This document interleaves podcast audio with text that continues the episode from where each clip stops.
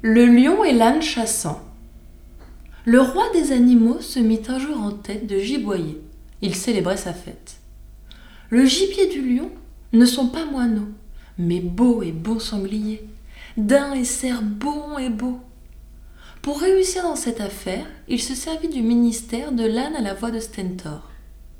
L'âne à Messer Lion fit office de corps.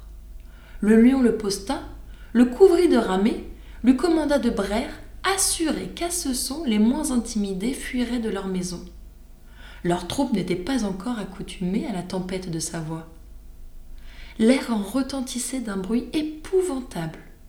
La frayeur saisissait les hôtes de ces bois. Tous fuyaient, tous tombaient au piège inévitable où les attendait le lion. N'ai-je pas bien servi dans cette occasion? dit l'âne, en se donnant tout l'honneur de la chasse. Oui, reprit le lion, c'est bravement crié. Si je ne connaissais ta personne et ta race, j'en serais moi-même effrayé. L'âne, s'il eût osé, se fut mis en colère, encore qu'on le raillât avec juste raison. Car qui pourrait souffrir un âne fanfaron? Ce n'est pas là leur caractère.